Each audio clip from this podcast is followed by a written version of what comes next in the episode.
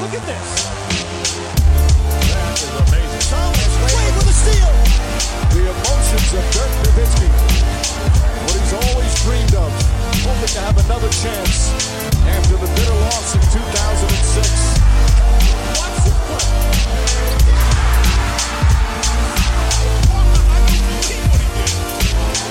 That is amazing. Hallo und willkommen zu Gutnext, dem deutschen Basketball-Podcast im Internet. Mein Name ist André Vogt und ich begrüße euch zur neuen Folge unseres kleinen, aber feinen Basketball-Hörspiels. Heute mit einer ganz besonderen Episode und zwar startet heute das neue werktägliche Format Rapid Reaction. Was soll das sein? Ich habe es am Sonntag schon ein bisschen angerissen im Fragen-Podcast. Ähm, trotzdem heute nochmal für die, die es da nicht gehört haben, die Erklärung. Bisher waren Rapid Reactions immer so schnelle Videos, Live-Videos meist auf diversen sozialen Kanälen, wo ich, wenn irgendwas krass passiert ist, Stellung genommen habe, versucht das relativ schnell einzuordnen. Das ist das hier nicht. Rapid Reaction soll die Show ersetzen. Ich habe mir in der Pandemiezeit äh, viele Gedanken gemacht, äh, was man vielleicht neu machen kann, wie man schnellere Formate machen kann hier bei Next, wo überhaupt vielleicht so ein bisschen diese Podcast-Geschichte hingeht. Und ich wollte was Schnelles haben. Ich, ich, ich wollte so ein, wie gesagt, werktäglichen Podcast, wo man jeden Tag in 15, 20 Minuten so das Wichtigste mitbekommt, was passiert ist. Nicht Boxscores oder sowas, das checkt ihr alles selber, ähm, sondern ne, Podcast halt. Bisschen Analyse, bisschen was Witziges, ein bisschen was Vorausschauendes. Das soll Rapid Reaction halt sein. Und das werde ich nicht alleine machen. Ich habe mir für jeden Werktag ein, eine Stimme gesucht aus der Basketballblase in Deutschland, aus der NBA-Blase. Und äh, da werdet ihr einige bekannte Stimmen hören, einige, die ihr vielleicht noch nicht auf dem Schirm hattet, aber alles Leute, die ich denke, wo ich denke, ey, die sind, die sind richtig, richtig gut. Und mit denen ich hier gerne halt auch diese kleinen Stücke, das wird immer nur so fünf bis zehn Minuten sein, in der Mitte mache. Und der Aufbau ist dann so dreiteilig, gibt erst die News, ne, mit Hintergründen so ein bisschen, äh, das mache ich dann in der Regel alleine, dann kommt dieser B-Part mit äh, den Gästen und dann gibt es am Ende hinten raus mal so ein Programmhinweise, Geschichten, die ihr selber mal googeln könnt, werdet ihr sehen. Wird sich auch ändern von Woche zu Woche, was so die Inhalte gerade im C-Block vielleicht angeht. Ähm, und dazu wird es halt natürlich immer auch den Fragen-Podcast geben, Interviews wird es geben und die anderen ganz normalen Podcast-Formate, die wir hier ja so etabliert haben. So, lange Vorrede, kurzer Sinn. Fangen wir an mit Rapid Reaction vom 4. August 2020. Die Lakers haben in der vergangenen Nacht gewonnen gegen die Jazz 116 zu 108. Das ist an sich jetzt nicht so die große Meldung, so wie die Jazz momentan unterwegs sind. Aber die Lakers damit den ersten Seed, Number One Seed in der Western Conference gesichert. Der ist ihnen jetzt nicht mehr zu nehmen. Gut, auch keine riesige News, denn ja, Heimvorteil gibt's ja nun mal nicht in diesen Playoffs und äh, dass sie mit dem ersten Seed da rausgehen würden, das war relativ klar aus den Platzierungsspielen. Aber Anthony Davis, der hat äh, was Bemerkenswertes geleistet, was ich so auch nicht auf dem Schirm hatte. Und da ist man immer froh, wenn dann halt die Kollegen in den USA, in dem Fall war es die von ESPN Stats, glaube ich, ähm, dann solche Nuggets zutage fördern. Denn Anthony Davis zum 20. Mal in dieser Saison schon in der ersten Halbzeit mit mindestens 20 Punkten. Das ist wirklich erstaunlich. Das hätte ich nicht gedacht, dass er da auch nur in der Nähe ist. Ähm, der letzte Laker, dem das gelang, war Kobe Bryant 2012, 2013. Ähm, wirklich großartige Leistung von Anthony Davis, der gestern, glaube ich, kann man dann auch mal so sagen, auch wenn LeBron James natürlich LeBron James war. Anthony Davis mit 42 Punkten, 12 Rebounds, äh, der beste Spieler der Lakers und man sieht, glaube ich, bisher, dass der in dieser Bubble einiges, einiges vorhat. Äh, aber zu den Lakers und was die ausmacht und die Probleme, dann morgen in der Rapid Reaction ein bisschen mehr. Ebenfalls abgeliefert Michael Porter Jr. Wir erinnern uns. Das war ein NBA-Rookie mal vor einiger Zeit, der nicht so ganz in Tritt kam, ja, lange verletzt gewesen, dann geschont worden. Jetzt ist er da, hat zuletzt eher anderweitig Nachrichten gemacht mit, mit seinen Verschwörungstheorien, die er so in die Welt setzt. Aber gestern 37 Punkte beim 112 zu 113 nach Verlängerung seiner Nuggets gegen die Thunder. Und äh, das war so ein Spiel, das hat man richtig gemerkt, wie so, ein, wie so ein Tsunami. Ja, die ersten paar Körbe, die er gemacht hat, waren super easy. Ja, also alles so ein bisschen Nahdistanz, hat dann geile Pässe bekommen von Jokic und dann auf einmal fiel der Wurf, dann fielen die Dreier, vier von sechs, auch ein paar Dreier, die man eigentlich guten Gewissens nicht nehmen kann und schwupps war bei 37 und 12 und da bin ich wirklich gespannt, sich das entwickelt, denn Jamal Murray noch nicht mit dabei, ähm, das ist natürlich jemand, der auch viele Ballbesitze dann halt nutzt, aber wenn sich Porter etablieren kann, wirklich neben Millsap und Jokic als dritter Mann im Frontcourt und einer, der so explosiv scoren kann, dann haben die Nuggets vielleicht wirklich eine neue Qualität Richtung Playoffs. Obwohl er auch sehr jung ist, muss man auch dazu sagen, mal abwarten, was dann die nächsten Partien so passiert. Ansonsten wäre dann, was man erwähnen sollte, Jokic mit 30, 12 und 10, 18er Punkte in Verlängerung. Also der Mann kann auch übernehmen, wenn es drauf ankommt. Aber das wussten wir. Die Wizards übernehmen wahrscheinlich jetzt für den Rest dieser Platzierungsspiele nur den Part des Teams, was wahrscheinlich Neunter werden wird in der Eastern Conference, ähm, was auch vielleicht eher klar war. Nur die Hoffnung, ihr erinnert euch vielleicht an den Podcast mit Moritz Wagner vergangene Woche, dass man ne, innerhalb von vier Siegen hinter Platz acht irgendwie kommt am Ende der Platzierungsspiel, dass man dann reinrutscht in dieses Play-in-Tournament, die war natürlich da. Nur diese Hoffnung wird wahrscheinlich nicht in der Gegenwart, in der Realität beheimatet sein, denn wieder Niederlage jetzt 100 zu 111, dritte Niederlage in Folge, dieses Mal gegen die Pacers. Und damit ist man schon siebeneinhalb Spiele zurück von den äh, Brooklyn Nets. Äh, sicherlich, man sagt, muss innerhalb von vier Siegen da ankommen, aber es sind nur noch fünf Spiele. Und ähm, die Hoffnung ist noch da, äh, noch ähm, kann man das erreichen, aber ich, ich denke, die Messe ist da gelesen, denn der Spielplan der Wizards wird jetzt nicht leichter, da kommen einige richtige harte Brocken. Und da kann man wirklich nur darauf hoffen, dass Teams wie, ja, wie die Celtics vielleicht am Ende oder die Bucks ja, so ein bisschen locker jetzt machen, wenn es dann ähm, am Ende der Platzierungsspiele dann gegen die Kollegen aus Washington geht. Deutsche Brille kurz mal aufgesetzt. Isaac Bonga 8, 5, 3 und 3. Ja, also sehr, sehr breites Stats Potpourri abgeliefert, war, war sehr gut unterwegs. Gerade auch wieder defensiv. Moritz Wagner äh, von der Bank äh, nur mit 5 Punkten, 5 Assists, 2, äh, 5 Punkten, 5 Rebounds, 2 Assists, 2 Steals, 2 Blocks, also nur bei den Punkten, aber der Rest äh, natürlich auch sehr breit aufgestellt. Ähm, aber wie gesagt, die Wizards, da wird wahrscheinlich nach diesen acht Spielen Schluss sein. Schluss ist auch für Jonathan Isaac. Hat ja zuletzt mehr News damit gemacht, dass er bei der Nationalhymne gestanden ist und nicht das Black Lives Matter Aufwärmschirp anziehen wollte, als mit dem was auf dem Feld gemacht hat. Obwohl er da ja wieder zurück war, hatte er ja lange, lange ausgesetzt, weil er im linken Knie ja so eine, so eine Stauchung hatte und das, das war lange nicht gut. Hätte die ganze Saison verpasst wenn sie denn nicht durch Corona unterbrochen worden wäre. Dann hat er sich zurückgearbeitet, um eben dabei zu sein in Orlando hat gerade defensiv wieder gezeigt, hey, das kann der Alte sein.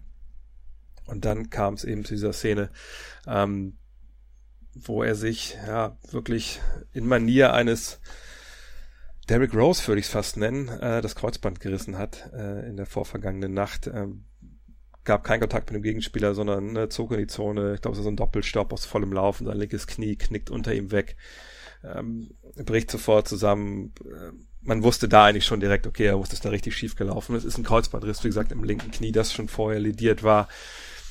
Man hat ihn jetzt auch direkt ausgeflogen aus der Bubble, um nochmal ein MRI zu machen, also diese Magnetresonanz-Imagegebung, äh, dass man genau weiß, was da jetzt alles in Mitleidenschaft gezogen wurde. Richtig, richtig bitter ähm, für Isaac, der, ich habe es glaube ich auch on air am Wochenende bei The Zone gesagt, natürlich einer war, der Anwärter auf, Rookie, äh, auf Defensive Player of the Year gewesen wäre, wenn er sich nicht verletzt hätte. Äh, jetzt ist er raus, lange raus. Man muss sich wirklich fragen, kann er nächstes Jahr überhaupt dann äh, spielen? Und wie sieht überhaupt seine Zukunft aus äh, nach so einer schweren Verletzung?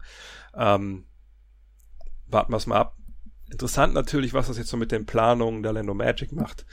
Äh, so ein Trade von Aaron Gordon, der war ja schon längere Zeit immer mal wieder kolportiert worden. Ist das jetzt vom Tisch, wenn Isaac lange fehlt? Ähm, hat man die Hoffnung, dass er nach einem Kreuzbandriss nah an 100% zurückkommt. Das ist ja, auch wenn es eine schwere Verletzung ist, eine, die man mittlerweile ja ganz gut therapieren kann. Wir waren unglaublich bitter für Jonathan Isaac, wird 2021 Restricted Free Agent. Hoffen wir, dass sich auch das da nicht so auswirkt, dass er da wirklich, ähm, ja, also wirklich, wirklich viel verloren hat mit diesem Einsatz in dieser Bubble. Mike Budenholzer und Billy Donovan, die haben gewonnen. Und zwar den Coach of the Year Award, also Coaches of the Year. Ähm, jetzt werden sich einige fragen, hä, wie geht das? Wusste ich gar nicht. Ja, also die Coaches der NBA haben abgestimmt. Äh, National Basketball Coach Association heißt es ja, glaube ich. Ähm, und das Voting lief wie folgt, dass also jeder der 30 Coaches hat halt eine Stimme gehabt und konnte einem vergeben. Und Budenholzer und Donovan kamen im Endeffekt dann mit der gleichen Anzahl voller Stimmen äh, ins Ziel pikanterweise wohl Nick Nurse, nur mit einer Stimme weniger. Also wenn er eine Stimme mehr irgendwo bekommen hätte, dann wäre es halt, also wären sogar drei Trainer des Jahres geworden. persönlich mein Kandidat war ja Taylor Jenkins, äh, kann aber durchaus nachvollziehen, dass man halt Nurse, Donovan oder Budenholzer gewählt hat. Einfach Budenholzer, weil er natürlich wieder vorne weggelaufen ist mit seiner Mannschaft und es schon grandios ist, dieses System, was er ihnen auf den Leib geschneidert hat. Ich dachte nicht, dass er dieses Jahr Chancen hat, weil vergangenes Jahr war er ja auch Trainer des Jahres, aber und deswegen finde ich es auch gut, dass in dem Fall wirklich die, die Trainer halt das abstimmen. Denn wenn man, wenn die das richtig machen, dann gehe ich von aus, dann kommen die natürlich aus der Ecke, dass sie sagen, hey, gegen wen spiele ich am, am, am ungernsten, am unliebsten? Also wer, wer, bei wem muss ich mich am meisten vorbereiten? Wo muss ich mir die meisten Gedanken machen? Oder wo habe ich auch gar keine Idee, wie ich mit diesem System zurechtkomme?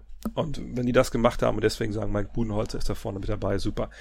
Billy Donovan, denke ich, spielt vor allem mit rein, dass natürlich die Thunder, das haben wir alles gesagt vor der Saison, ja, die werden abstürzen, ne? die haben Paul George verloren, die Russell Westbrook verloren und die sind genau da, so also bilanztechnisch, wo sie in den Jahren vorher auch waren. Um, ähm, das ist natürlich auch ein großer Verdienst von Donovan. Allerdings weiß ich nicht, ob vielleicht Billy Donovan den Award so in zwei Teile teilen sollten und einen Teil stellt er dann auf den Kamin von Chris Paul, ähm, weil der glaube ich auch viel damit zu tun hat. Aber auch da, du musst ja als Coach schaffen, dass so ein Spieler dir zuhört, deine Ideen umsetzt oder du halt auf ihn auch hören und seine Ideen mit bei dir einbauen. Von daher passt das, glaube ich, vollkommen. Dennis Schröder, der ist gerade nicht in der Bubble. Ihr habt es mitbekommen, eventuell. Er hat eine Tochter bekommen, er ist deswegen abgereist. Das war ja auch schon bekannt. Er hat ja auch darüber gesprochen gehabt, dass er sicherlich, wenn das passiert, wenn es dann hart auf hart kommt, äh, dass er dann äh, rausfliegt. Im Sinne von ne, in Flieger setzt und raus aus der Bubble fliegt. Ähm, ist jetzt da, die Tochter ist da, ist alles gut gelaufen, wenn man dem Instagram von seiner Frau äh, glauben darf. Die hat dort ein Bild der Kleinen gepostet. Jetzt muss man natürlich mal abwarten, wann er zurückkommt, äh, dann in die Bubble, ob er getestet wird in Oklahoma City Tag für Tag. Da gehe ich mal von aus, denn das Team wusste ja, was passiert und von daher gehe ich auch, denke ich auch, dass sie das organisiert haben. Und dann ist die Frage, wie lange bleibt er im Endeffekt dann in Oklahoma City bei seiner Frau? Wann sagt er, okay, und wann sie auch sagt, ja, okay, alles gut, jetzt fahr mal wieder zurück und spiel Basketball. Ähm, ich denke mal, dass er sicherlich die nächsten drei Partien verpassen wird. Das wären die gegen die Lakers, gegen äh, die Grizzlies und gegen die Wizards. Denn wenn er zurückkommt, dann muss er nochmal in Quarantäne. Äh, vielleicht sogar noch gegen Phoenix raus sein wird. Aber wie gesagt, wir wissen nicht, wie lange er da bleibt. Vielleicht tritt er auch gar nicht mehr an äh, in den Platzierungsspielen. Ähm, wichtig ist natürlich, dass er im Endeffekt dann da ist, wenn es in die Playoffs geht. Und brandheiß gerade eben reingekommen hier die Meldung, eine Meldung nicht aus der BBL, sondern aus der NBA. Yoshiko Saibu, habt ihr mitbekommen, äh, Corona-Leugner, offener Kritiker der Corona-Maßnahmen, war am Wochenende auf der Demo der 17.000 äh, Corona-Kritiker in Berlin, hat das sehr offensiv auch auf seinem Instagram-Kanal äh, da gepostet und gezeigt. Heute gab es die Reaktion der Telekom Baskets Bonn seiner Mannschaft. Ähm, man hat ihm fristlos gekündigt. Ähm, als Grund wird genannt, dass natürlich der, dass die Gesundheit gefährdet der Mitspieler, ne, der Mitarbeiter etc. pp. Ähm, weiß nicht wirklich, ob das im Endeffekt arbeitsrechtlich äh, dann durchzubringen ist. Ich habe keine Ahnung, nur für mich ist ein bisschen, ich weiß nicht, die momentan trainieren ja nicht zusammen. Äh, ne, es geht auch erst, glaube ich, in, in zwei, drei Wochen irgendwie los kann man natürlich argumentieren, hätte er niemanden in Gefahr gebracht und das ist Meinungsäußerung. Bin ich sehr gespannt, wo das hingeht. Ich denke mir, dass die Telekom Basketball, wenn man so ein bisschen äh, die Leute im Hintergrund kennt, wie Michael Wichterich zum Beispiel, den General Manager, sich hier nicht gleich gemacht haben. Die werden sicherlich juristisch da vorher Rat eingeholt haben. Trotzdem ist es, glaube ich, ein Thema, was äh, vor allem die, die Baskets noch äh, beschäftigen wird und natürlich auch den DBB, denn er ist auch Nationalspieler. Der DBB wollte sich heute auch noch äußern, nur bis da war bis eben noch nichts zu vernehmen, was da passiert. Ja, und jetzt kommen wir zu einer neuen Rubrik, die wir an dieser Stelle immer dienstags so abfeiern wollen. Namentlich heißt das Ganze Cold Takes. Und da habe ich mir einen äh, eloquenten Gast eingeladen. Ihr kennt ihn äh, von Spox.com, äh, ein Kollege von äh, The Zone, Ole Freaks. Hallo Ole. Moin Dre. Und was wir hier machen wollen, der Ole weiß natürlich, euch erkläre ich es kurz einmal. Wir wollen gucken, was eigentlich so in der vergangenen Woche passiert ist, äh, was es so für Takes gab, die vielleicht von Kollegen in den USA, die dafür bezahlt werden, oder von äh, Usern auf Social Media, ähm, wo die halt dachten, ah, das ist eine ganz wichtige Sache, da muss ich jetzt richtig was zu schreiben, richtig was zu sagen, richtigen Hot Take rausballern und wir wissen jetzt, oder wir beide denken, ah, das war eher ein Cold Take als ein Hot Take. Also die Sachen, die vielleicht zu heiß gegessen wurden, als sie dann im Endeffekt gekocht wurden. Und wir haben uns drei oder vier, nachdem wie lange wir jetzt dafür brauchen, mal rausgesucht. Ähm, oh, lass uns mal anfangen mit Zion Williamson. Da hatten wir das große Thema nach der ersten Partie gegen die Jazz. Mensch, warum hat der Junge nicht in der Crunch Time gespielt? Wollen die überhaupt in die Playoffs? Sind die am Tanken? Dieses Minutenlimit. Für meine Begriffe totales Non-Thema. Ja, ich würde es also auf den, also erstmal tatsächlich auch so sehen. Also ich meine, er hat halt nur mal diesen Trainingsrückstand gehabt. Äh, er hat, finde ich, ja auch nicht so ausgesehen wie jemand, der jetzt irgendwie komplett in Game Shape ist. Und dann, natürlich sieht es irgendwie bitter aus, wenn du dann am Ende von einem engen Spiel deinen quasi besten Spieler nicht drauf hast, aber im jetzigen Zustand ist er vielleicht auch nicht unbedingt der beste Spieler. Also muss man da dazu sagen, wie sie defensiv aussehen, wenn er äh, aussehen, wenn er auf dem Court steht, das ist ja nun mal einfach gerade nicht so richtig gut. Und dass sie ihn da langsam ranführen, finde ich ehrlich gesagt auch vollkommen logisch.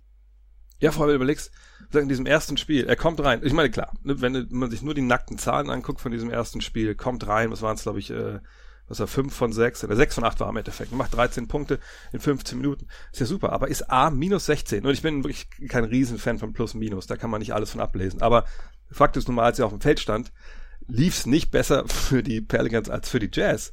Und das ist ja nicht so, dass der Rest des Teams blind ist, sondern wenn du ihn rausnimmst aus der ersten fünf und du hast dann noch Ingram, Favors, Ball, Holiday und dann in dem Fall war es, glaube ich, Reddick, der am Ende auf dem Feld stand. Naja, dann weiß ich jetzt nicht unbedingt, für wen er da rausgehen soll. Weil Favors, der Kandidat ist, der gibt dir halt die Defense, der gibt dir vorne die Blocks.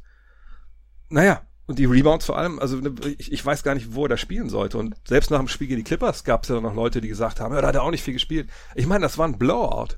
So, also ne, da, warum soll er da am Ende spielen? Um, um in Game Shape zu kommen, naja, dann vielleicht lieber ein bisschen mehr trainieren, was, wo sie ja die Zeit auch für haben. Also ich fand diese ganze Diskussion einfach total unnötig und einfach auch komplett an der Realität vorbei, dass der Typ eben nicht seinen Körper umgebaut hat, dass er nicht dieser Fitness-Freak ist jetzt, sondern dass er halt ein Basketballer ist, der jetzt relativ lang kein Basketball gespielt hat und erstmal reinkommen muss. Ja, man hat halt bei ihm auch wirklich diese außerordentlichen Voraussetzungen, dass er halt dieses, dieses enorme Gewicht hat, dass die, dass die Kräfte, die darauf einwirken, wenn er halt springt, was er nun mal ganz gerne tut, extremer sind als bei anderen Spielern und dann, also, ich meine, wenn die Pelicans in einer Situation wären, wo es dieses Jahr für sie um den Titel geht, vielleicht gehen sie dann ein bisschen anders mit ihm um, aber es geht nun mal darum, dass er über die nächsten so und so vielen Jahre halt der Franchise-Player da wird und dass man dann nicht, wie jetzt das ja beispielsweise bei Jonathan Isaac passiert ist, äh, dann alles riskiert und ihn halt reinwirft und dann hast du im Endeffekt vielleicht ein größeres Verletzungsrisiko, finde ich logisch. Und ich meine, sie steigern es ja jetzt auch schon langsam. Also heute Nacht gegen die Grizzlies hat er ja schon 25 Minuten gespielt, durfte auch am Ende drauf, sah auch besser aus.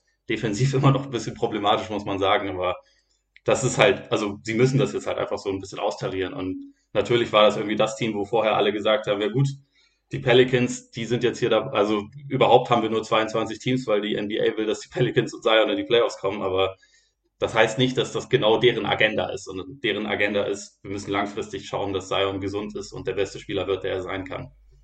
Genau, und genau wie du sagst, es ist ja von Anfang an schon der Weg gewesen, den sie gegangen sind. Zweiter Cold Take der Woche. Da kannst du gerne anfangen. Die Kritik an angeblichen Verweigerern der Black Lives Matter Proteste, also Menschen, Spieler, äh, Trainer, die vielleicht nicht gestanden, äh, nicht gekniet sind zur Nationalhymne, die vielleicht äh, ihren eigenen Namen drauf hatten. Warum ist das für dich ein Cold Take? Ja, da wir gerade Jonathan Isaac schon äh, kurz genannt haben, ich glaube, bei ihm ist so der einzige, bei dem ich es jetzt mitbekommen habe, dass er wirklich kritisiert wurde und da war, also finde ich ehrlich gesagt auch ein bisschen unfair, weil es halt ein sehr junger Typ ist. Was ich da halt eklatant fand, war, dass er unmittelbar nach dem Spiel, als er gefragt wurde, warum er das eigentlich gemacht hat, er war halt überhaupt nicht darauf vorbereitet. Also man konnte das an seiner Antwort ziemlich gut sehen, dass er nicht damit gerechnet hat, dass das so ein großes Thema sein würde. Und dann hat er sich da irgendwie was zurechtgestammelt. Und da, dazu gab es dann Kritik. Ich finde, wenn man da was kritisieren muss, dann ist es eher sein, sein Team, vielleicht auch seine Coaches, wo er ja vorher gesagt hat, er macht das, dass die ihn nicht darauf vorgewarnt haben, hey, du musst am besten dann auch einigermaßen darauf vorbereitet sein, danach eine Antwort geben zu können, warum du das gemacht hast. Beispielsweise Myers Leonard wusste ja, was er dazu sagen will, hat sich das nicht leicht gemacht, hat was dazu gesagt. Popovic wusste auch, was er dazu sagen und wird ja auch nicht kritisiert, weil Popovic nur auch Popovic ist, aber es ist auch nicht wirklich zu vergleichen, weil er ist halt 50 Jahre älter als Jonathan Isaac, dass er ein bisschen besser vorbereitet ist und vielleicht auch ein bisschen besser abschätzen kann, was passieren wird, ist ja auch also absolut logisch. Ja, und ich meine, ich habe das auch, auch schon getweetet. Ich, ich, ich kann ja jeden, also es gibt viele Gründe, dass man da nicht steht, ohne dass man jetzt direkt ein rechter Rassist ist, dem, dem schwarze Leben egal sind. Also das muss man, glaube ich, ganz klar schon mal vorwegschicken. Und bei Popovic, obwohl es da auch Kritik gab, natürlich, wir leben ja auch in einer Kultur, wo Leute einfach über City hinausschießen, rechts wie links. Und dann, klar, geht man auch hin und sagt, ah, der alte weiße Mann, der, der steht ja da zur Nationalhymne. Genau wie Beckham Hammond ja auch äh, gestanden ist. Und der hat dann auch ein paar Lack, Lack abgekommen von Leuten, die es nicht besser wissen. Äh, aber klar, die in den Medien auch wissen, für was er steht, was er auch gesagt hat und sagt. Er gab auch die super Statement auf die Frage, ob Marco Bellinelli denn spielt. Ähm, ne, dann ist das vielleicht ein bisschen außen vor bei den Profis, aber ne, bei denen, die nicht so viel damit zu tun haben, die hauen halt trotzdem drauf. Und das ist einfach falsch. Man muss immer halt auch Verständnis haben, wenn Leute intern vielleicht eine andere Entscheidung für sich treffen, aber trotzdem halt mit der Bewegung auf einer Seite sind. So, und das denke ich bei allen dreien. Und äh, das, da wurde viel zu viel draus gemacht, dass wirklich bei jedem jetzt geguckt wird, steht der. Bei, oder bei LeBron James, Anthony Davis vor ein paar Wochen, wieso haben die denn ihre eigenen Namen auf dem Jersey? Wieso haben die nicht Black Lives Matter hinten drauf und diese ganzen Sachen? Also, ähm, da machen sich viele Leute einfach immer zu leicht, weil alles ist eben nicht schwarz und weiß. Und bei Myers Leonard finde ich auch. Die Erklärung, was, das ist sowas, oder bei Isaac auch würde ich mir das so, kann ich das nachvollziehen? Ja, wie zum, zum Teil schon. Zum Teil würde ich mit denen gerne diskutieren, ob das dann Sinn macht, was die da sagen. Aber ne, das ist auch vollkommen legitim, wenn man dann halt steht.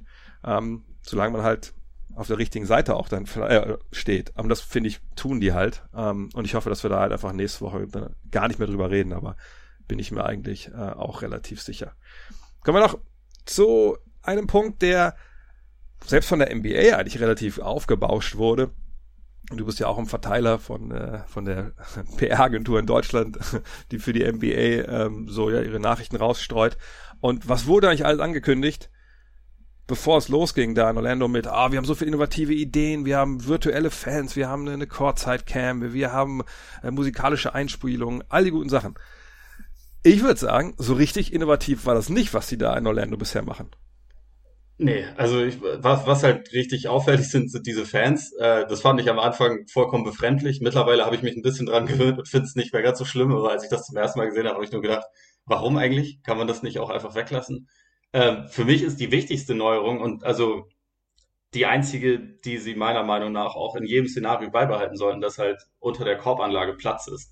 Ja. Also, wenn jemand zum Korb geht, wie das zum Beispiel Ja Moran tut und äh, dann irgendwie hinfliegt, wie das nun mal fast jedes Mal passiert, wenn er zum Korb geht, dass er dann nicht in vier Fotografen fliegt, sondern da halt einfach quasi eine, so einen Landebereich hat. Das ist, das ist die wichtigste Neuerung. Alles andere, ich meine, natürlich spielt man damit rum und mal eine andere Kameraeinstellung. Irgendwie verpasst das dem Ganzen ein bisschen anderen Look, aber es ist nichts, was man jetzt wirklich bräuchte und ich glaube auch nicht unbedingt, äh, viele Sachen davon werden jetzt irgendwie überdauern. Wobei ich schon sagen muss, insgesamt bin ich mit dem Produkt, was man jetzt bisher so bekommt, sehr zufrieden. Was aber mehr halt an dem Spiel selbst liegt, als daran, wie es irgendwie aufgemacht ist, um ehrlich zu sein.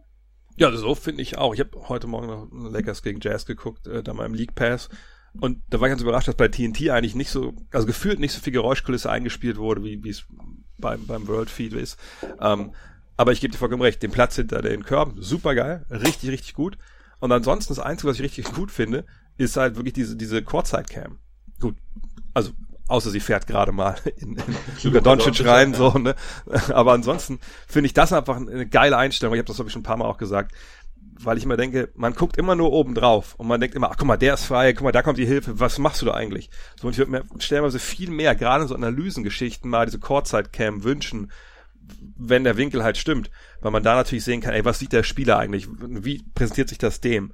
Ähm, und da, da muss ich sagen, haben sie einen guten Job gemacht, aber ja, virtuelle Fans. Gut, Carrie Kittles war zu sehen einmal, das fand ich ganz nett, aber ansonsten bis der erste sein, so, ja. genau, bis der erste seinen Pimmel rausholt, dann, dann wahrscheinlich ist es auch vorbei.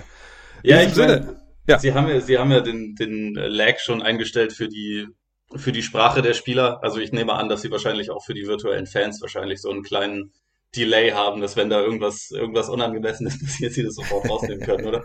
Also würde, ja, ich, würde ich so einschätzen. Denke ich auch. Ich meine, stellenweise sieht das ja schon so aus, ob dann, wenn die Kamera kommt, dass sie alle die Arme hochnehmen, weil sie wissen, aber wahrscheinlich kriegen die irgendwie dann in so einem Group-Chat gesagt, so, jetzt kommt die Kamera einmal kurz Hände hoch und dann spielen die das wahrscheinlich ein. Also ich denke, da lässt die NBA auch nichts dem Zufall.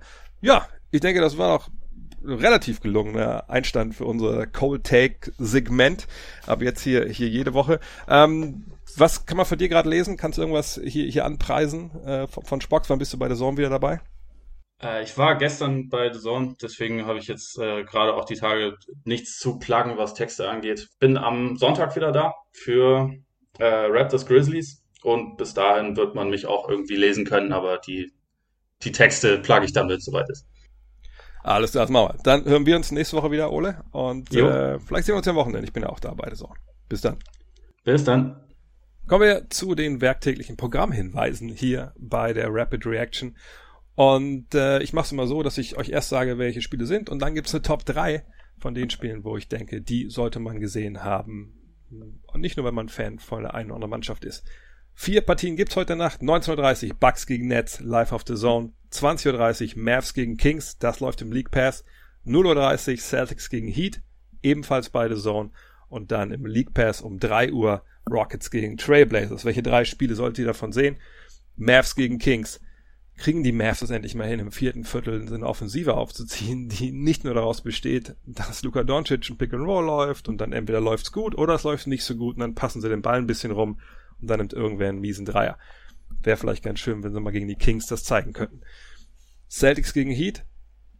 Ganz, ganz wichtige Partie, was so ein bisschen auch das Seeding angeht in der Eastern Conference. Klar, es gibt keinen Heimvorteil, aber ich denke, die Celtics, Heat, Pacers und Sixers, glaube ich, auch, die wollen schon schauen, dass sie vielleicht am Ende dieser Platzierungsspiele ein bisschen steuern können, gegen wen sie vielleicht spielen. Heißt das, dass man vielleicht ein Spiel dann verliert, um vielleicht ein Matchup zu kriegen statt, statt dem anderen?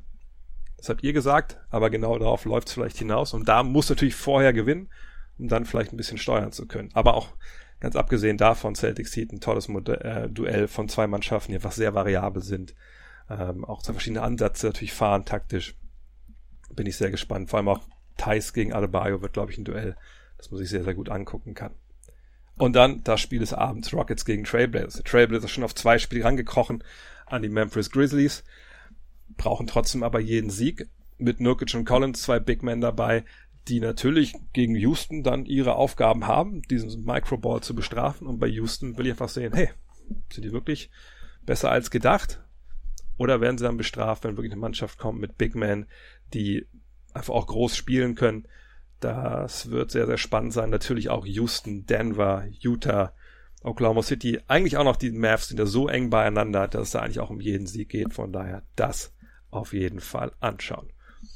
Und Rockets gegen Trailblazers, das führt mich auch dann rüber, goldene Überleitung, zum Google des Tages. Das ist eine neue Rubrik, die habe ich mir ausgedacht. Ob sie gut ist, müsst ihr mir sagen. Und zwar möchte ich an dieser Stelle immer ein paar Worte geben, die ihr googeln solltet. Einfach mal eine ruhige Minute, wenn ihr in der Bahn fahrt oder irgendwo rumsitzt gerade, nicht was ihr machen sollt. Weil, wenn ihr diese Worte googelt und dann, das ist meistens das erste, was dann kommt oder das zweite, anklickt, dann habt ihr eine gute Zeit. Das garantiere ich euch. Und das Google des Tages ist heute Yusuf Nokic Father Fight. Also Yusuf Nokic Father Fight. Googelt das mal, kriegt ihr eine gute Geschichte über Yusuf Nokic's Vater. Ja, und ob diese Rapid Reaction eine gute Geschichte war, das müsst ihr entscheiden. Schreibt es mir gerne äh, in die Kommentare rein in den diversen sozialen Medien oder mailt mir an dre.gutnext.de. In diesem Sinne, morgen geht's dann schon weiter mit der nächsten Rapid Reaction. Dann zu Gast Julius Schubert